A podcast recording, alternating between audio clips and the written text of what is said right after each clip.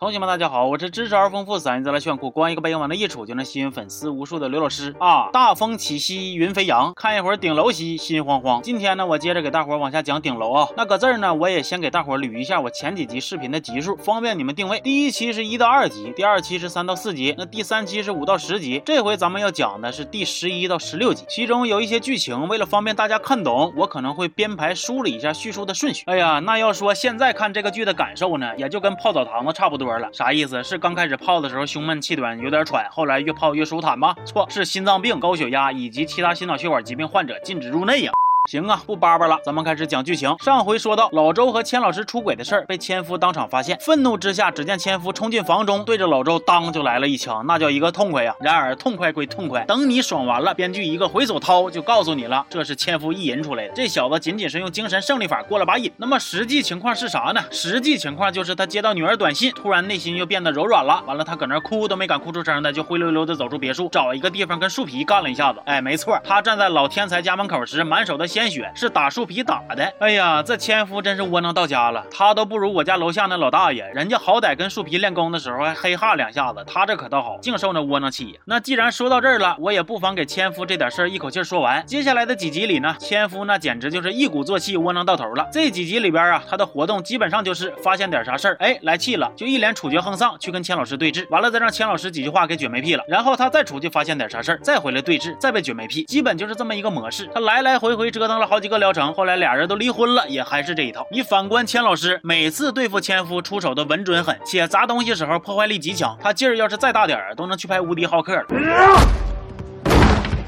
那至于他为啥能被千老师拿捏的这么死呢？主要还是因为千夫是一个倒插门的穷女婿。想当初，千夫为了利益抛弃老天才，选择千老师，无非就是图一个功名利禄。而这些年来，他从千家也没少吸血。听这意思呢，除了千夫的工作是千家给找的以外，他家那边什么七大姑八大姨的，也全都指着千家的帮助过日子呢。而且就在千夫发现千老师出轨想离婚的时候，他自己那边又捅了好几个大娄子。那到底还得是千老师出面帮他平事儿。你就说这种情况，他不窝囊谁窝囊？他。不受气谁受气？该啊！那么说完了千夫这点破事儿，咱们再把目光聚焦到片中血压二人组之一的老天才身上（括弧另一个是小天才）（括弧完毕）。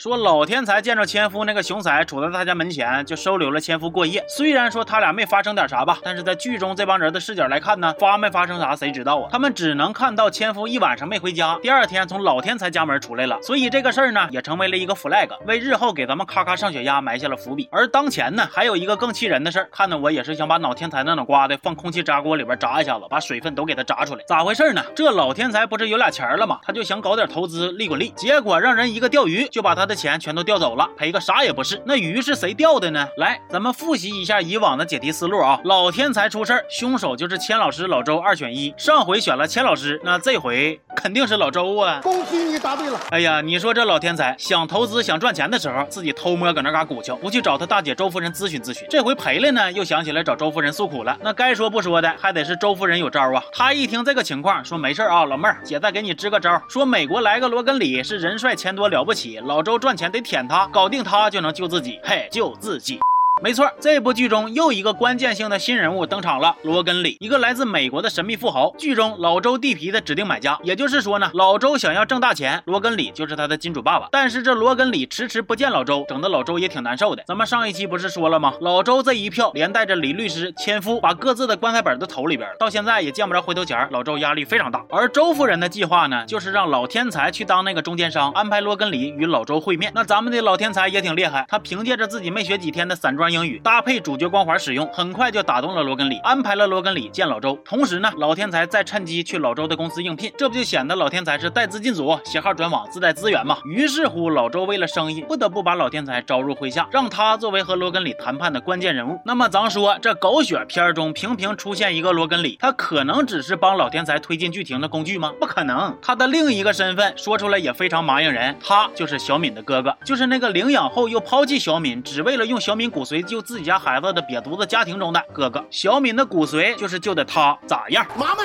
麻了。其实啊，这个罗根里作为小敏的哥哥，对小敏并没有什么坏心眼子，俩人一直处的跟亲兄妹一样。但是你架不住他父母坏呀。咱们说他父母领养了小敏，不是涉及到以后分家产的问题吗？于是他们背着罗根里，随便诬陷一下小敏偷东西，就把他给逐出家门了。等罗根里知道真相以后，自然是追悔莫及。但是还没等他有啥行动呢，小敏就死在了赫拉宫殿中。所以说，罗根里此行的目的其实是找出杀害小敏的真凶，并帮妹妹复仇。他明面上是罗根里与老周谈生意，暗地里是老根里扮成清雅的体育老师，在那嘎收集证据啊、情报啥的资料。那边罗根里筹划复仇，这边周夫人已经开始偷袭钱老师了。说周夫人在调查中一直推测，杀死小敏的凶手就是老周和钱老师。于是乎，周夫人现在开始逐个击破了这场战役。我愿称之为周夫人三拳打懵钱老师。这第一拳的打法是周夫人匿名送钱老师一枚戒指，钱老师看后大惊失色。为啥呢？因为这枚戒指上次出现是在小敏死的那天，当时钱老师带着他给小敏好顿收拾，而小敏死后他就把这个戒指扔了。不过后来戒指被周夫人回收，一直藏着没有拿出来。如今钱老师再看到这枚戒指，也不得不说一声，这是爷青回，不是，这是有内鬼呀。那接下来这段也是非常的搞笑了。钱老师看到戒指以后，就找当天的另一个主谋老周研究咋办。钱老师还搁那嘎一顿猜呢，说内鬼不会是周夫人吧？周夫人不会是小敏妈妈吧？恭喜你都会抢答了。面对这种看似离谱，实则就是正确答案的推测，老周还挺逗，咔咔把他家那点什么亲不亲生的秘密全都告诉钱老师了。最后呢，意思就否定钱老师的猜疑，然后他又反问：这内鬼不会是你家那个窝囊前夫吧？那面对这种质疑，钱老师对前夫给予了高度的认可。아닐거야못나긴했어도 그 정도로 후진 사람은 아니야.哎呀，实不相瞒呐，这好像是我看这些集里边钱老师对千夫评价最高的一次了。你瞅瞅，同样都是庄两口子，这钱家和周家差距怎么这么大呢？说周夫人的第二拳打在了赫拉宫殿的 party 上。这次召开 party 之前，周夫人和老周的夫妻关系面上还算过得去，知道钱老师和老周偷情的人寥寥无几，其中还得包括某些窝囊废。不过这次周夫人可能是真的不想惯着他了，咔选了一条跟钱老师同款的围巾。本来钱老师那条呢是老周送的，俩人还把这个玩意。 当成爱的暗号，结果这回周夫人带上同款，还炫耀说这是老周给她买的。好家伙，这一套招子下来呀，直接就把钱老师气成了恋爱脑。为了争宠，他是五了豪风的，啥也不管不顾了，咔咔就把老周家兄妹不是周夫人亲生这些破事全都公布了。哎呀，钱老师啊，你说你这是打谁脸？那周夫人磕碜了，老周就不磕碜吗？当个小三还蹬鼻子上脸呢？你这不请等着挨着第三拳呢吗？但是别着急，就在此期间，罗根里也加入了战局，他又匿名向赫拉宫殿这帮人展示了小敏死在这里的证据，引起了这帮老。坏蛋的恐慌。此时恼羞成怒的钱老师还企图借着这个事儿补刀周夫人，指责周夫人就是制造这些恐慌的真凶。面对钱老师的步步紧逼，周夫人的最后一击重拳，他来了。周夫人说：“为啥我干了这老些看似可疑的事儿呢？还不是因为我看到了有人将小敏推下高楼，还不是因为钱老师和老周背着我义和情投，还不是因为我感觉他俩就是杀人凶手，还不是因为我苦于维持这个家庭，天天发愁。没错，周夫人就趁着这个机会，把老周和钱老师出轨的事儿公布了。那此话一出啊，现场是谁也没有脸再去说别的了。而这场 party 也正是一个转折点，让接下来的局势变得更加复杂。后边这几集吧，赫拉宫殿这帮老坏蛋之间还发生了不少你威胁我，我威胁你的事儿。但是殊不知啊，这帮人之间的关系就像屎壳郎和粪球一样，在一大堆利益的相互牵扯之下，他们早已经结成了赫拉命运共同体了。虽然互相膈应，但是谁也吃不动谁。他们之间这些小打小闹呢，咱就不细说了，不重要。那啥重要呢？复仇重要。说 party 以后，罗根里和周夫人互相确认对方的身份，建立起了为小敏复复仇的统一战线。那也就是说，他俩都知道了彼此的底牌和目的，就剩个老天才啥也不知道，还傻呵跟着瞎掺和呢。那也就在这段时间呢，小天才一看，行啊，既然是血压二人组，那怎么能让我妈一枝独秀呢？于是小天才也和自己的一生之敌，也就是钱老师的女儿展开了量子纠缠。他俩呢，涉及到共同利益的地方就太多了，像啥考试、比赛、选秀、爱情的，方方面面都能给你找出来一点值得一磕的理由。他俩之间的战役呢，也算是互有输赢。本来吧，俩傻子撕逼，那就属于势均力敌的。但是你架不住小天才傻的更认真一些。千老师女儿一个重拳，说你妈勾引我爸，臭不要脸！哎，直接就跟小天才干懵了。完了，也就凭借着这点破事儿呢，小天才让人威胁的死死的，还搁那一顿忍辱负重啊，任凭千老师的女儿摆布，生怕他妈的事儿传出去丢人。那家伙，他把学都给退了。完了，他搁外边攒气儿，回头就往他妈身上撒。这娘俩咋吵架的？咱们之前已经说过好几回了。为了控制一下大伙的情绪呢，此处列举一万字。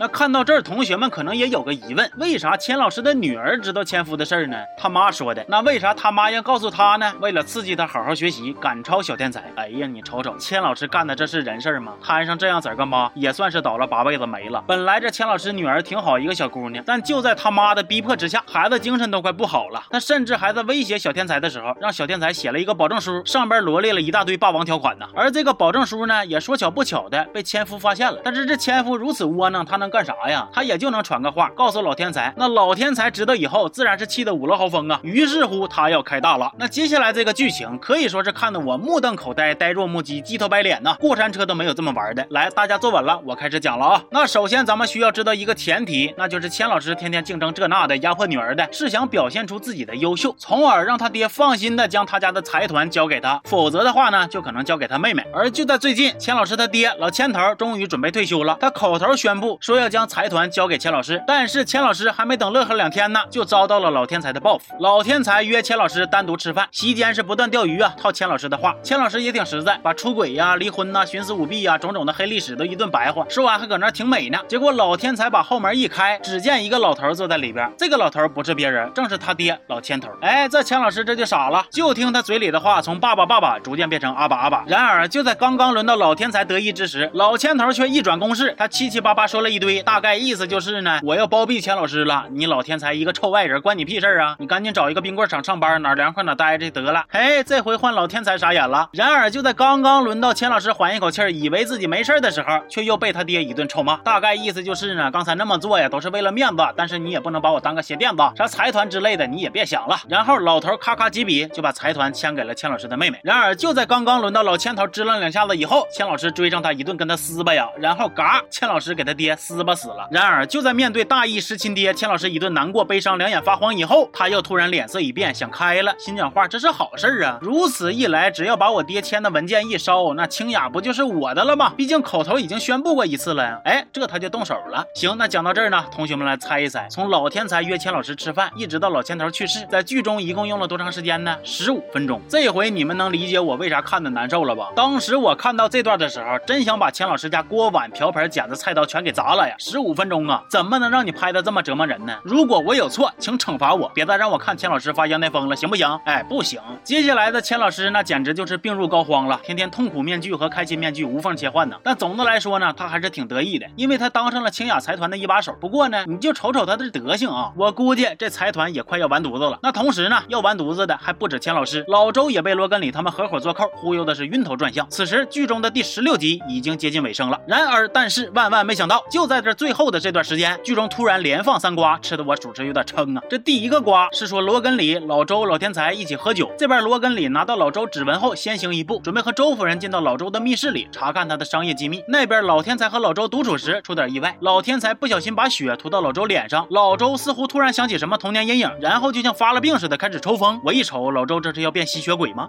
情急之下，老周的狗腿子将老周和老天才都带到了老周那个大别墅里边。他帮老周宽衣解带，然后出门。而老天才呢，也换上了别墅里的女装，也就是千老师的衣服。然后经典的一幕就来了：千老师本来今天就要约老周见面，于是他直奔别墅，满心欢喜。结果他到这儿这一看，好家伙，老周衣衫不整。再一看老天才，哎呦我去，你怎么穿着品如不是？你怎么穿着我的衣服呢？那这次终于轮到千老师无能狂怒了，他一气之下走了，太伤自尊了。而第二个瓜呢，是拿到老周指纹的罗根里和周夫人一起窥探老周密室的机密，却不料老周也杀回家中，俩人险些暴露。得亏这时周夫人灵机一动，又亮了一张底牌，表示自己知道老周带兵杀他前夫的事儿。哎，这才转移了老周的注意力，把事儿盖了过去。可是事已至此，似乎他们夫妻之间表面上那股子和谐也基本上就算是没了，以后就只能死磕了。于是周夫人决定约老天才出来，告诉他背后的故事。他俩相约在了小敏被推下去的那层楼中。老天才到那一看，他就不行了，回忆就搁他脑子里边刷刷往出涌啊。那他他这一想起来，便出现了片中的第三个瓜，也是一个超级大瓜。老天才回忆着，心讲话，让我来看看这个杀了小敏的凶手到底是谁呀？这个嘴脸丑恶的小丑到底是谁呀？结果他一回忆，想起那天老周正在掐小敏的时候，他刚好路过，一个声响把心虚的老周赶跑。接着，老天才走到小敏面前。